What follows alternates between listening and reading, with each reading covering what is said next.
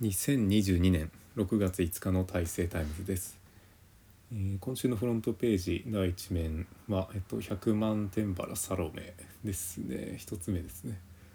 これはえっと VTuber ですね。えっとなんだろうな。まあお嬢様口調で、えっと、ゲームの実況とかをする VTuber でなんだろうな。そのゲーミングお嬢様という、えっと、漫画のキャラがまそのまま VTuber になったような感じですかね。その今までなかったような人格というかこ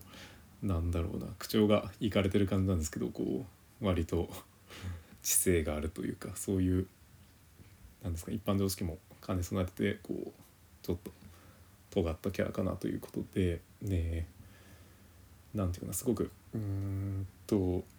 流行ってはいるというかこう爆発的に流行っちゃったので、まあ、今後の寿命が心配だなというようなのを感じてしまうような感じなんですけど、えっとまあ、これまでちょっと VTuber っていうのがどういった存在でどういうところが魅力なのかなというのはちょっとあんまり分かってなかったんですけどこの100万天原サロメさんの配信とかを見るとなんとなくつかめたところがあるのかなということで、えっとまあ、その演じてることというか、えっと感覚的にはまあ芸人ですかね。そのマツコ・デラックスさんとかそういう特徴的な芸人と似たようなところがあるのかなというのとあとはその、まあ、絵が、えー、と二次元の絵がキービジュアルというかそういうのがあるのでそれの二次創作としても楽しむとかそういったなんですかねそのファンコミュニティみたいなものも合わせて楽しむというようなこととかあとは他の、えー、と VTuber 同士の、えー共有共有じゃないな、えっと、共演であったりそういうコラボとかのその関係性を楽しんでいったりとかあとはそのキャラ独自のなんていうか設定みたいなのがまああって、えっとまあ、それとその中の人というか、えっと、魂というふうに呼ばれてるのかなその中の人の人格が、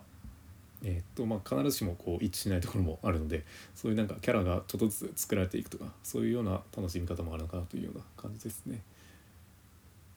でえっとまあこのバーチャル YouTuber ですねえっとまあ初代というか最初に人気になったのは絆愛さんなのかなという気はするんですけど、えー、絆愛さん自体は2022年の2月にもう活動を休止していたというのをこれで、えー調べてちょっと知りましたと。あとは絆愛さんも、えっと、一時期こう4人に、えっと、分裂したというか、えっと、4人の絆愛が存在していた時期があって、まあ、その中の、えっと、1人はもう活動を休止されてるのかな。で他は、えっと、その外側の、えっと、キャラクターの方が変わったりしていてあとまあ中国語の中国語をインストールしたアイガーという、えっと、その絆愛の派生の VTuber もすごくなんていうかな魅力的な人だなというのも感じたりしていてなんていうかなそういう VTuber 面白いなというのを感じていますね。でなんかもうこのキャラクターの IP のビジネスなのかなというような感じはするんですけど、えっとまあ、運営してるのが二次三次という会社ですかね。あんまりちょっと詳しくないんですけど。でまあそういうキャラクターをいかに立たせるかいかにこうなんていうかな流行らせるかみたいなところで、まあ、今回そのこのお嬢様口調というかお嬢様口調で、えっと、ギャグ的なギャグ漫画的な感じで、えー話されているというようなキャラクターが今までこうテレビ番組とかにも存在してなかったキャラなのかなということで、まあ、そういうところの、えっと、完成度となんだろう うんまあ切り口と切れ味の話で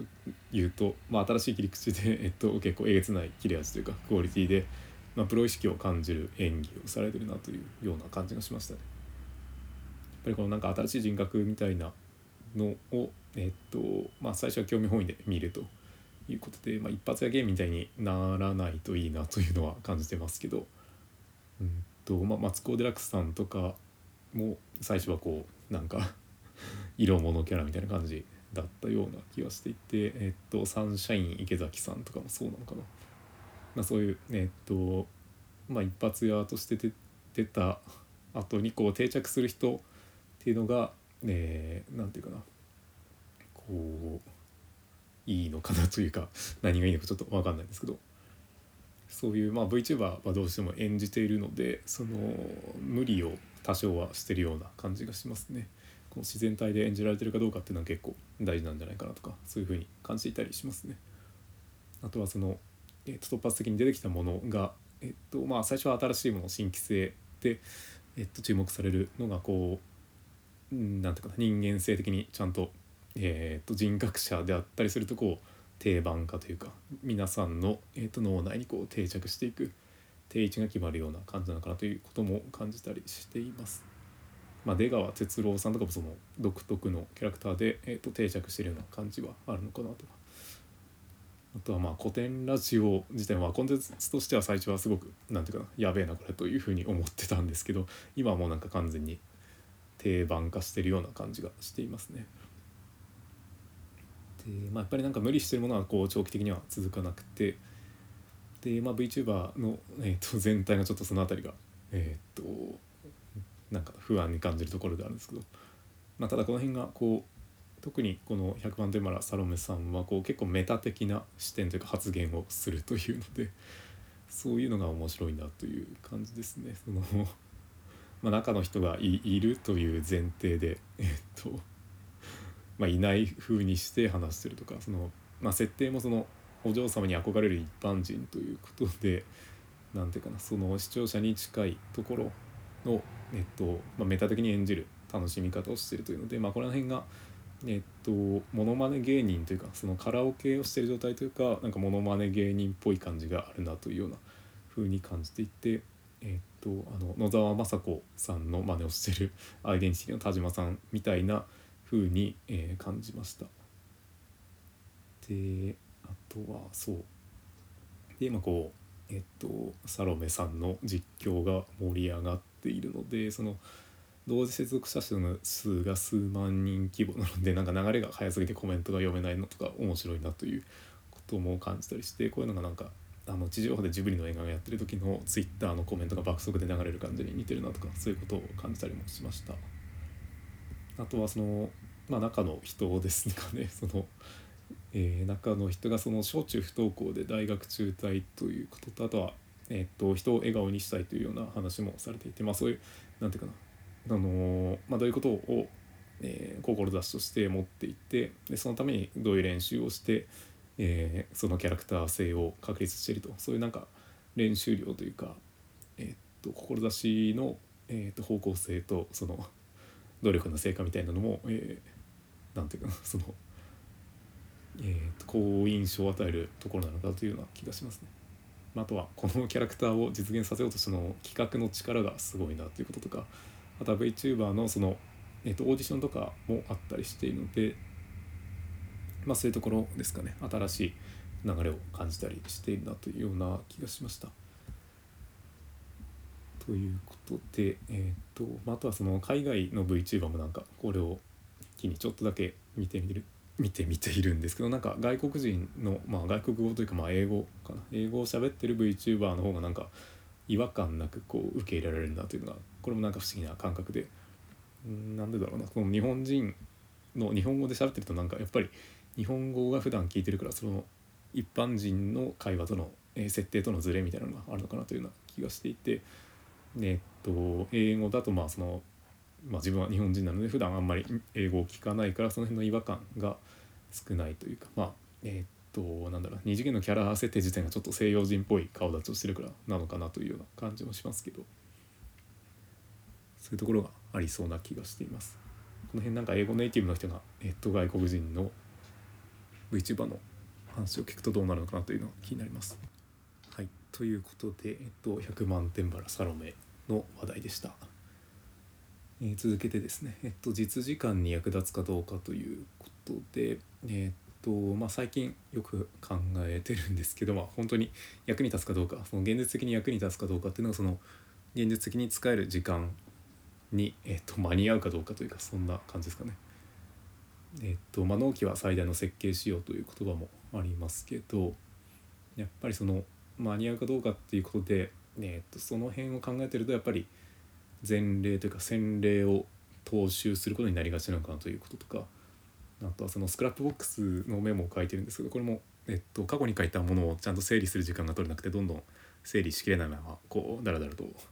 書いてしまうということがあるんですけどこれもやっぱり現実的にそのえっと、時間が足りないというかから、えっと、整理する時間が取れないからそのどんどん長くなっていくような傾向にあるなということで何人ともその、まあ、理想の話はいいかなとは思うんですけど実際その現実的に、えー、と何を変えるかっていうことではその現実の実時間で役に立つかどうかということが大事なのかなということですね。まあ、例えばその子育てで掃除ができなくなる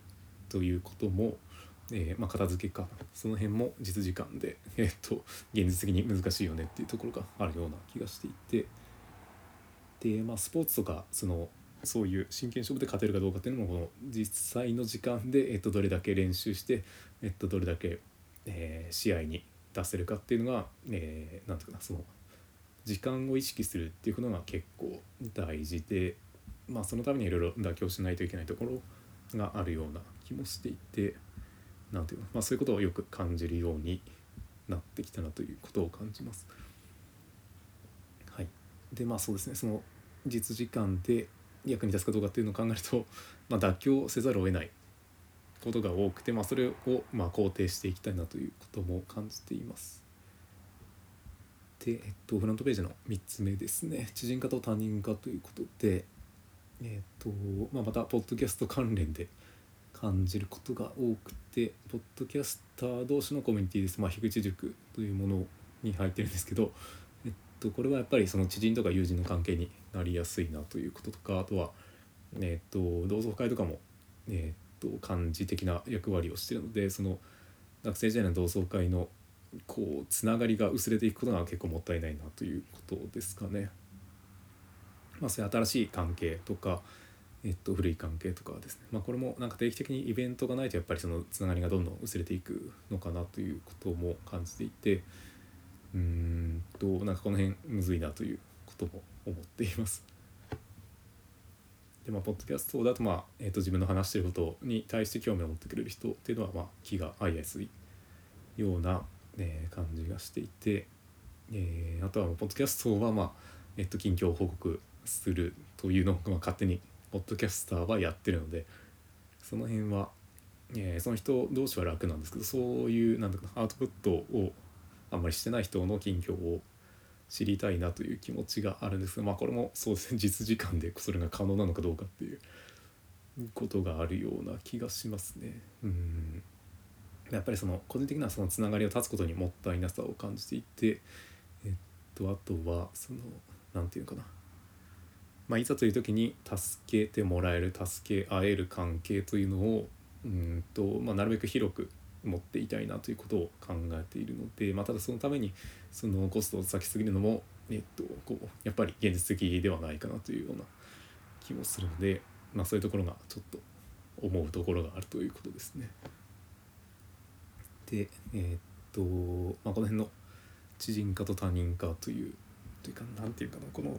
まあ、知人になって友人になって、えー、パートナーになるみたいなそういう流れがまあえー、とその、まあ、最後に話そうかなと思ってたんですけど、えっと、樋口塾の中の、えっと、あやなるさんと、えっと、大樹さんですね。福井の、えー、関係でこの福井でのオフ会というか飲み会をしたんですけど、まあ、そういうなんかインターネットで知り合って、えっと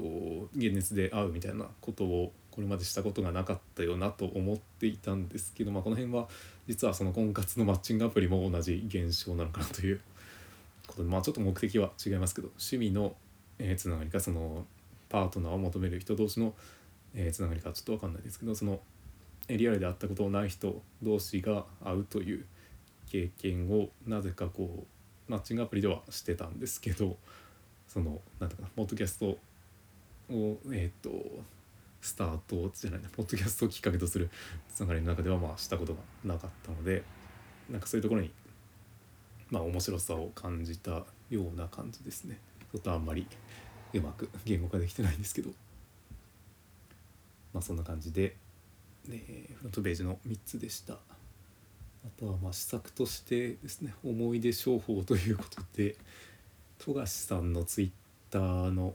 あれですね「サンターハンター」の更新更新じゃないな。執筆中の、え、実況っていうかな状況のツイッターの投稿があるんですけど、まあ、それをきっかけにしてなんか自分の頭の中でやっぱり「ハンターハンター」の思い出が掘り起こされてでなんか YouTube でそういうのを見てしまうというようなこともあったりしてなんかそういうのがこうなんかあんまり良くないよなという。まあニーズはあるけどこうなんか最近だと何ていうんですかねその文章で見るとなんかしょうもないまとめブログみたいなものがこう動画化映像プラス音声みたいになってていたりして、まあ、これだとつい長時間見てしまうようなという感覚があってこうまひらされてるというかその、えー、と動画はなんか人を麻痺させる傾向があるような気がしていますね。うんとまあ思い出というかそういうのはえっ、ー、といいけどうん何て言うかなやっぱりこれも悪意があるかどうかっていう話なのかなっていうような感じもしますけどね。で、はい、続けてですね PC の作業環境の改善とか、まあ、研究関連の話題なのかどうかちょっと分かんないんですけどスクラップボックスの使い方としてその、まあ、 Scrapbox はどこにでもこう文章を書けるんですけど、まあ、これも意識してそのブログっぽく使うことを意識してまあ、一つの記事の下にコメント欄のような意識で、えっと、本文と、まあ、その下にコメントみたいなイメージで、とまあ、既存の文章の下に、まあ、自分のコメントみたいなのを書くとなんか使いやすいよなというそういう感覚を得ましたね。でまあそのコメントを自分の書いた記事に対して自分でコメントするんですけどそのコメントの中でまた議論が深まったりしてまた別のページになったりとかそういうこともあったりしてまあ、本文とコメントで分けるっていうのはまあその辺もえっと過去に書いた本文っていうのがちょっと自分と離れてる情報なのでそれを再構築する時間が取れないというような感じでその実時間で役に立つかどうかっていうことと関連してそういうことを連想しました。で続けてですね教育について思うことということで、まあ、教育研究関係の話でいうと、まあ、今、えっと、研究の結果をまとめていたりするんですけどなんかデータ量がこう多すぎ多くなりすぎるとさばききれなくなる処理しきれなくなるかなと思っていてこれがなかなか難しいですね。こう結構まあ面倒くさがりなのでなかなか追い詰められないとやんないんですけどその追い詰められてやれる範囲で処理しきれなくなってきていてえー、っとやっぱりそのどこに何が置いてあるかっていうのをちょっと忘れてるような状態ででなんかそれをなんかあんまり見たくないなというようなギリギリでできるんじゃないかと思ったら全然できないみたいなことが多くてですね。そのうんどうすりゃいいんかなっていうことで、えー、っとまあこれもその実時間で役に立つかどうかと関連はしてるような気がしますけどなんか自分でさばききれるように絞るのかさばけるようになんか自分の能力というか筋トレみたいなのをするというか事前になんか準備しておくということも大事なのかなとかそういうことを考えていって、まあ、データはとりあえずファイルを開いて眺めるだけでもいいのかなとか思っていますけどうん、まあ、やっぱりそのかなりそのデータをちゃんと理解して整理しないとその短時間で処理できる量というのは増えないのかなということがあるので。まあ、なんというかちゃんと理解して整理できるようになっていきたいなということは考えています。まあ、それに関連してこの、まあ、データとかもそうですけどその思考ですね思考の回路というかどういうふうに、えっと、データの処理を、まあ、手順立ててやるかっていうことでそのプログラミング関係の、ネット UML とかのモデリング言語について学びたいとは思ってるんですけどまあ多分やらなさそうだなというやらなさそうだなということで、まあ、この辺もなんか結構考えますね。まあ、これに多分やらなさそうなこととしては、えっと、そのデータ処理のための、えっとまあ、Python の言語とか R 言語とかそういうのを学ぼうかなと思ってはいるんですけどなんかあんまり手が出てなくてっていうことが多いですね。まあこれも実際やれるかどうかっていうまあなんか全部それに見えちゃうなその実時間で役に立つかどうかっていうことなのかなっていう気はしますけど何かやっぱり暴力的なきっかけがないとこういうことってやんないのかなということを感じてます。だまあその思考の可視化だとまあ基本的にはその手書きの図解とかあとは簡単なフローチャートである程度うん現実的な、えー、と課題としては9割ぐらいまあ9割5分ぐらい解決できちゃうのでその辺りなのかなあとまあ文章で書いてもある程度は対応できちゃうのでまあ、そういうそれ以上の複雑さを、まあ、自分がまだ経験してないからっていうことなのかなということでうんまあやってみたいけど多分やらなさそうなことって結構いっぱいあるよなっていう感じですね。はい。で最後ですね、えっと、視聴者への伝言ということで、えっとまあ、先ほども述べたんですけど、えっと、樋口塾の福井会ということで、えっと、大樹さんと綾成さんと、えっとまあ、姉綾成さんのパートナーの方と一緒に、えー、飲み会をしましたということで、まあ、このご時世ですけどうん。まあ、すごく楽しかったですね そのやっぱりリアルで会うとその Zoom の画面越しではちょっと得られない情報というか、えっと、ま体型とか服装とかですかねそういうなんか雰囲気が感じられてその情報量が多いなということを感じたりしましたね。やっぱりそのお互いポッドキャストを聞いてるということで、まあ、どういう人かっていうのは分かったのでその最初の、えっと、ファーストコンタクトだけなんかちょっと違和感があるというか緊張感はあったんですけどもう少し話し始めたらもう何て言うかな やっぱりそういう考えの人だなっていうのが、えっと、もうすでに分かっていたのですごく話しやすかったなと思います。はい、今後も何かそのまあえー、とポッドキャスト関連で会う人がいたりすると、えー、そんな感じで楽しめるのかなと思うのでまあ会うことないかもしれないんですけど、えー、そういう機会も期待したいなというふうに思っています。えー、それでは最後の、えー、コメントですね。えっと、大勢タイムズは、えー、私、大勢の個人的なニュースをほぼ週間ぐらいで配信する番組です。各話題の詳細な内容や解説を Scrapbox に記載していますので、ぜひ覗いてみてください。それではお聴きいただきありがとうございました。